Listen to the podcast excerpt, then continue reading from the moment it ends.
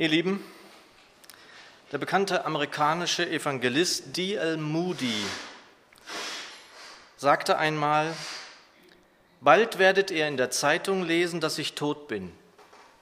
Glaubt keine Sekunde daran. Ich werde lebendiger sein als je zuvor.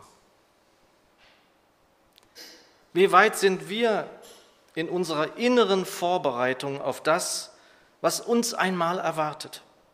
Wie weit bin ich, bist du selbst entfernt von Worten eines Apostels Paulus, der schreibt, ich habe Lust abzuscheiden und bei Christus zu sein. Und damit soll nicht gemeint sein, dass wir lebensmüde Nachfolger werden oder sein sollten. Der Apostel Paulus war abgekämpft und müde, wusste aber auch, dass er in dieser Welt noch gebraucht wurde. Gleichsam stellt sich mir aber die Frage, ob wir in Freude darauf schauen könnten, wenn es bei uns bald soweit wäre. Den Predigtext finden wir in 2. Korinther 5, die Verse 1 bis 5, 2. Korinther 5, 1 bis 5 und ich lese sie in der neuen Genfer Übersetzung. Es heißt dort, so gleicht zum Beispiel der Körper, in dem wir hier auf der Erde leben, einem Zelt, das eines Tages abgebrochen wird. Doch wir wissen, wenn das geschieht, wartet auf uns ein Bauwerk, das nicht von Menschenhand errichtet ist, sondern von Gott, ein ewiges Haus im Himmel. In unserem irdischen Zelt seufzen wir, weil wir uns nach der Wohnung sehnen, die aus dem Himmel stammt. Und am liebsten würden wir den neuen Körper wie ein Gewand direkt über den alten anziehen. Denn nur dann, wenn wir den neuen Körper angezogen haben, werden wir nicht unbekleidet dastehen. Ja, solange wir noch in unserem irdischen Zelt wohnen, wo so vieles uns bedrückt, seufzen wir voll Sehnsucht, denn wir möchten den jetzigen Körper am liebsten gar nicht erst ablegen müssen, sondern den künftigen unmittelbar darüber anziehen. Auf diese Weise würde das, was sterblich ist, sozusagen vom Leben verschlungen. Gott selbst hat uns auf, diese neue, auf dieses neue Leben vorbereitet, indem er uns seinen Geist als Unterpfand und Anzahlung gegeben hat. Ich möchte beten. Herr, ich danke dir von Herzen für diesen Tag deiner Gnade, dass wir in deinem Licht stehen, dir folgen dürfen, du uns voran. Ich bitte dich um deinen Segen. Lass uns einander zum Segen gesetzt sein, heute und in den folgenden Tagen und segne uns dein Wort. Amen. Ihr lieben Dietrich Bonhoeffer schrieb einmal davon, dass es gut ist, sein Herz an die Ewigkeit zu gewöhnen. Aber muss ich mich denn wirklich an die Ewigkeit gewöhnen, wenn ich doch weiß, dass ich schon ewig lebe? Denn der Herr Jesus sagt uns in Johannes 5, wie wir wissen, wer mein Wort hört und glaubt dem, der mich gesandt hat, der hat das ewige Leben und kommt nicht in das Gericht, sondern ist vom Tode zum Leben hindurchgedrungen. Das ist wohl wahr, dass wir schon ewig leben, wenn wir seinem Wort glauben und dem, der ihn gesandt hat. Das ist wahr. Aber dennoch wird unser Leib, unser Körper, unsere Hülle sterben müssen. Sie ist dem Tod verfallen. Jedoch nur unsere Hülle. Zurück zur Ausgangsfrage. Sind wir bereits an die Ewigkeit gewöhnt? Oder beginnen wir erst damit, uns zu gewöhnen? Hat unser Herz sich sozusagen auf Ewigkeit eingestellt? Die Älteren unter uns wahrscheinlich, leider auch schon sehr viel Jüngere, können sehr gut nachvollziehen, was Paulus uns zu Beginn unseres Predigtextes schreibt. So gleicht zum Beispiel der Körper, in dem wir hier auf der Erde leben, einem Zelt, das eines Tages abgebrochen wird. Und der Mann weiß, wovon er spricht, denn Paulus war ein Zeltmacher. Er übte diesen Beruf auch immer wieder und weiter aus, um den Gemeinden nicht finanziell zur Last fallen zu müssen, wie er selber schreibt. Ein Beruf, der Zeltmacher, vielleicht dem heutigen Sattler ähnlich. Paulus hatte keine Hemmungen, unseren Leib, der immerhin ein Tempel des Heiligen Geistes ist oder sein soll, als zerbrechlich darzustellen. Er beschreibt unsere Körper ein Kapitel vor unserem Predigtext als tönerne, zerbrechliche Gefäße, die aber jenen Schatz in sich tragen, der wertvoller ist als irgendetwas sonst. Wenige Verse weiter im 2. Korintherbrief 4 schreibt er, wir tragen alle Zeit das Sterben Jesu an unserem Leib. Und in Römer 8, Vers 20 schreibt er, die Schöpfung ist ja unterworfen der Vergänglichkeit. Paulus hält nichts zurück.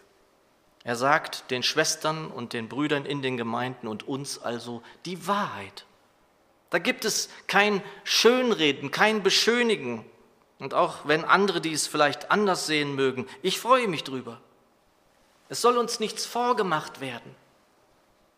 Wir sollen hier auf dieser Erde nicht ewig jung werden oder erhalten werden, wie es uns eine ganze Werbeindustrie samt Hollywood und Bollywood und mehr weiß machen wollen. Und einmal, um es einmal für mich selbst auszudrücken, ich will nicht ewig jung sein und bleiben, weder äußerlich noch innerlich. Den Leib, den ihr hier vorne sehen könnt, ist ein sterblicher Leib. Der Körper der das Gefäß für den Geist ist, gleicht einem Zelt, das eines Tages abgebrochen wird, ohne ein Aber. Und dass Menschen sich dagegen stemmen, es für ungerecht halten, wer könnte es ihnen verdenken? Dass sie zusehen müssen, dass ihr Leib verfällt, dass der Leib wie ein Zelt abgebaut wird, Stück für Stück. Und mein Vater, erinnerte ich mich in den Vorbereitungen, gebrauchte einmal ein Bild, das ich bis heute in einer Predigt brauchte er es nicht vergessen habe. Er verglich es mit einem Jahrmarkt, einem Rummel, wie wir in Norddeutschland sagen. Wie sagt man das in Franken? Sagt man Kerb? Sagt man Jahrmarkt? Wie sagt man? Also sagen wir einmal Jahrmarkt. Das kennt wohl jeder. Vorne blinkt und leuchtet alles noch. Es strahlt scheinbar. Wir werden angegrinst. Der Schein wirkt also noch. Aber dahinter Dahinter wird schon alles abgebaut. Vers 1. So gleich zum Beispiel der Körper, in dem wir hier auf der Erde leben, einem Zelt, das eines Tages abgebrochen wird. Und wer sich vor dieser Wahrheit verschließt, wer das nicht wahrhaben will, der gleicht dem Menschen, der wegschaut, wenn der Leichenwagen an ihm vorbeihuscht. Und er wirkt wie der Mensch, der die Teile seines Puzzles, die nicht passen, mit der Schere zurechtschneiden will, damit sie hineinpassen. Der Heilige Geist führt uns in die Wahrheit. Das Wort Gottes, das vom Heiligen Geist inspirierte göttliche Wort, tut dasselbe. Es sagt uns die Wahrheit. Psalm 90. Der du die Menschen lässest sterben und sprichst, kommt wieder, Menschenkinder. Denn tausend Jahre sind vor dir wie der Tag, der gestern vergangen ist, und wie eine Nachtwache. Du lässest sie dahinfahren wie einen Strom. Sie sind wie ein Schlaf, wie ein Gras, das am Morgen noch sproßt, das am Morgen blüht und sproßt und des Abends welkt und verdorrt. Und weiter in Vers 10. Unser Leben währet 70 Jahre und wenn es hochkommt, so sind es 80 Jahre. Was daran köstlich scheint, ist doch nur vergebliche Mühe. Denn es fähret schnell dahin, als flögen wir davon. Wer glaubt's aber, dass du so zürnst und wer fürchtet sich vor dir in deinem Grimm? Lehre uns bedenken, dass wir sterben müssen, auf dass wir klug werden. Ihr Lieben, bedenken wir nicht, dass wir sterben müssen? Wir müssen sterben. Eines Tages müssen wir das alle. Und Paulus bringt es unvergleichlich zum Ausdruck. Wir haben bisher immer nur den ersten Teil der Aussage betrachtet, nun aber im ganzen Vers 1. Einmal von Menge übersetzt. Wir wissen ja, schreibt Menge, dass wenn unser irdisches Haus, das Leibeszelt, abgebrochen sein wird, wir einen von Gott bereiteten Bau erhalten. Ein nicht von Menschenhänden hergestelltes, ewiges Haus im Himmel.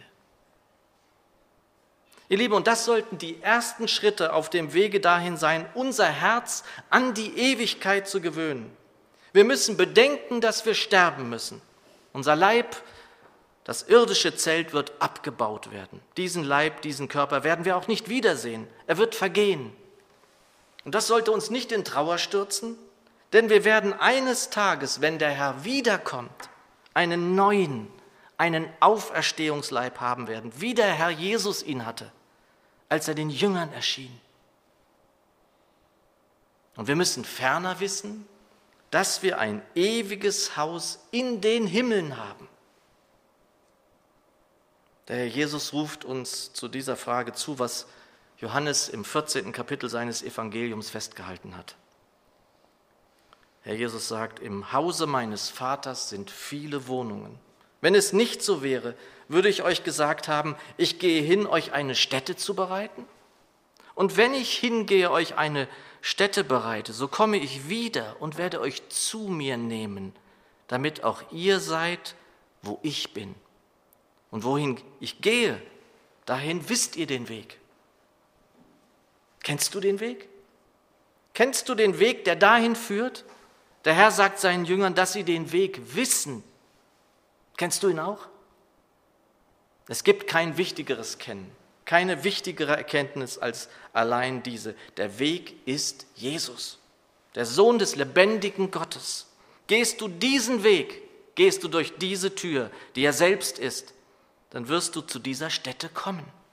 Dann wirst du eine Wohnung im Haus des lebendigen Gottes vorfinden, die alle deine Vorstellungen sprengen wird. Keine Wohnung, die nach 50 oder 100 Jahren renoviert werden muss. Keine Wohnung, die du abschließen musst. Keine Alarmanlage, kein Polizeischutz, kein Spion in der Tür nötig, keine Nachbarn, die dir zusetzen, keine Bedrohung, welcher Art auch immer. Ihr Lieben, jetzt aber mal ganz ehrlich, ganz ernst und unter uns. Glaubst du das? Liebe Schwester, lieber Bruder, liebe Freundin, lieber Freund der Gemeinde, es sind diese Schritte, diese Glaubenssprünge, die wir immer alle wieder tun müssen. Immer wieder muss der Sprung in den Glaubenssee erfolgen, ohne den wir Christus nicht finden, nicht haben können. Und niemand sollte sich dafür unwürdig, für minderwertig, für nicht ausreichend halten. Gerade die Ewigkeit betreffend werden wir glauben müssen, denn sehen werden wir erst später. Es ist immer derselbe Sprung, den wir machen müssen. Und es beginnt alles damit, dass wir Theorie und Praxis unterscheiden. Wir können lange und viel theoretisieren. Wir können uns wie die Philosophen, wie die alten Weisen zusammensetzen und darüber sinnieren, was die Welt im Innersten zusammenhält, wie Goethe es gesagt hat. Wir können uns über Ewigkeit, über Himmel, Zukunft unterhalten alle Lehrbücher, alle Schriften, auch die heiligen Schriften wieder zuschlagen und es für schöne und interessante Theorie halten. Es beginnt aber damit, dass wir erkennen müssen, dass das alles kein Spiel, kein System ist, das wir nur zu begreifen haben. Dass Glaube nicht ein Versuch ist, den wir einmal machen sollten und dann abhaken und innerlich seufzend feststellen, okay, das habe ich auch mal gemacht. Wenn unser Glaube uns nicht in die Wahrheit und in Gottes Wirklichkeit hineinführt, dann ist es wohl Theorie, mehr aber auch nicht. Der Herr will nicht, dass wir begreifen, er will nicht, dass wir das verstehen, er will, dass wir leben und nicht einfach nur ein Überleben, sondern ein Leben in ganzer Fülle erleben. Unsere Evangelisation stand unter der Überschrift Die Tür. In Johannes 10, Vers 9 sagt der Herr Jesus Christus uns, dass er die Tür ist. Wer durch ihn hindurchgeht, der ist gerettet. In Johannes 10, Vers 10 sagt er weiter, ich aber bin gekommen, um ihnen Leben zu bringen, Leben in ganzer Fülle. Der Herr, der Herr will die Rettung für uns. Er ist die Rettung für uns, wenn wir durch die Tür gehen. Er will dies für uns. Er will dies für viele. Er will es wahrscheinlich sogar ziemlich sicher für alle. Aber er will weit mehr als das. Er will Rettung sein und Leben in ganzer Fülle. Andere wie Menge oder Elberfelder übersetzen, dass wir Leben und Überfluss haben sollen. Leben im Überfluss. Ist uns das eigentlich bewusst? Es geht eben nicht nur darum, dass wir überleben. Das ist ja Rettung und wir sollten von der Rettung keinen Millimeter wegnehmen, keinen Millimeter wegstreichen. Der Herr hat den Tod gewählt, uns zur Rettung. Wir verkündigen seinen Tod, bis er kommt, lasen wir gerade eben beim Abendmahl. Aber er will weit mehr. Er hält viel mehr für uns bereit. Wenn der Herr nun heute beschließen würde, mich abzurufen, wäre da nur Trauer? Ist mein Herz daran gewöhnt, dass ich eine Wohnung habe in der Ewigkeit, im Haus meines Vaters? Oder sind das alles nur schöne Geschichten für mich, die mich beruhigen könnten, wenn ich mich mal fürchte? Ist das alles für mich nur optional, also eine Option, eine Möglichkeit, die ich erwägen könnte, wenn mein Verstand mich nicht mehr beruhigen kann? Vers 2. Doch wir wissen, wenn das geschieht, wartet auf uns ein Bauwerk, das nicht von Menschenhand errichtet ist, sondern von Gott, ein ewiges Haus im Himmel. Liebe Schwester, lieber Bruder, glaubst du das? Der Apostel schreibt hier übrigens nicht, wir glauben. Er schreibt auch nicht, ich glaube. Er schreibt, wir wissen. Hat dein Herz sich schon auf die Ewigkeit eingestellt? Bist du dabei, dich an die Ewigkeit zu gewöhnen? Bedenkst du, dass du sterben musst, damit wir weise auf das hinschauen können, was noch folgt? Oder wie der gute alte Fritz Rieniger es am besten beschreibt, formuliert, das Schönste kommt noch. Ist das alles, was wir da in unseren Herzen bewegen sollen, ja unbedingt sollten, auch für dich? Denn egal welchen Alters du bist, solltest du bedenken, dass du sterben musst. Aber weit, noch weit mehr als das. Weißt du, dass du eine Wohnung hast im ewigen Haus des Vaters in den Himmeln? Und da sollten wir alle Theorie beiseite legen und einfach nur bedenken, du bist gemeint, ich bin gemeint, du bist angesprochen. Es ist für dich eine Wohnung bereitgestellt, die alle deine kühnsten Vorstellungen sprengen wird. Der Gottesmann und Schriftsteller C.S. Lewis schreibt, Dein Platz im Himmel wird aussehen, als sei er für dich gemacht. Und zwar für dich allein weil du für ihn gemacht worden bist, so wie Stich für Stich für eine Hand ein Handschuh gemacht wird. Glaubst du das? Nein, besser, weißt du das? Ihr Lieben, aber wie erkenne ich denn, ob mein Herz sich langsam an die Ewigkeit gewöhnt oder auch schon gewöhnt hat? Wer im Bewusstsein der Ewigkeit lebt, wessen Herz sich an das gewöhnt, was wir einmal sehen werden, der will vor allem dem Herrn gefallen in all seinem Tun und all seinem Lassen. Wer das verinnerlicht hat, dass wir ihn eines Tages sehen werden, wie er ist, der fühlt sich nicht beobachtet, das wäre ja furchtbar. Nein, der fühlt sich beachtet. Der Herr achtet auf dich und der Herr achtet dich. Würde er sonst eine Wohnung so genau auf dich zuschneiden in des Vaters ewigem Haus? In der Bibelstunde lasen wir gemeinsam in Psalm 32, Vers 8, dass der Herr uns mit seinen Augen leiten will. Willst du Tag ein und Tag aus dem Herrn gefallen, weil du weißt, dass er schon alles für dich bereithält? Auch schon jetzt und hier, dass er dafür sorgen möchte, dass du Leben in Fülle auch schon hier erfährst, dann gewöhnt sich dein Herz an die Ewigkeit, an das Ewige. Der Apostel Paulus schreibt an einer wunderbaren Stelle im Kolosserbrief, wie das aussehen kann, Kolosser 3.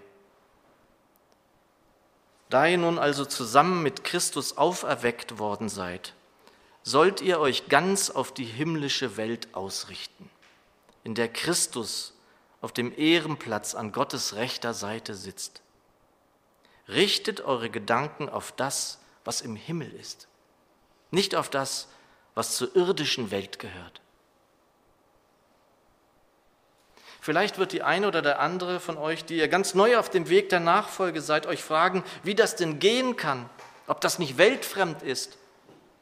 Nein, wir sind in dieser Welt, in dieser gefallenen Welt. Hier ist unser Platz jetzt.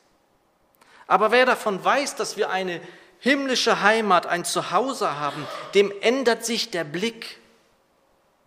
Wer aus der Sichtweise der Ewigkeit her dieses Leben, dieses Treiben auf dem Planeten betrachtet, der wird nicht hochmütig, der wird demütig. Der lernt immer mehr mit den Augen des liebenden Sohnes zu sehen, was ihm begegnet. Wer hier an dieser Stelle droht, weltfremd zu werden in Gemeinde, dem sei immer wieder gesagt, dass Gott die Welt so sehr geliebt hat, die Welt, dass er seinen eigenen Sohn hergab, damit alle, die an ihn glauben, ewiges Leben haben und nicht verloren gehen müssen. Halleluja. Wer seine Gedanken auf das richtet, was im Himmel, was in der Ewigkeit ist, der sieht das Irdische in Barmherzigkeit und Liebe an. Vor allem die Menschen müssen wir so anschauen, in Liebe. Wie der Herr Jesus es uns vormachte, als er ein Mensch aus Fleisch und Blut wurde und mitten unter uns war. Wie gern wäre ich dabei gewesen. Aber wir werden ihn ja sehen, wie er ist. Ihr Lieben, wir sehen und erleben immer wieder, dass Menschen von Idolen begeistert sind und vor allem eines wollen, ihnen eines Tages einmal leibhaftig zu begegnen. Erkennst du das an dir selbst? Schlägt dein Herz schneller, wenn der Name fällt, der über allen Namen steht, Christus Jesus?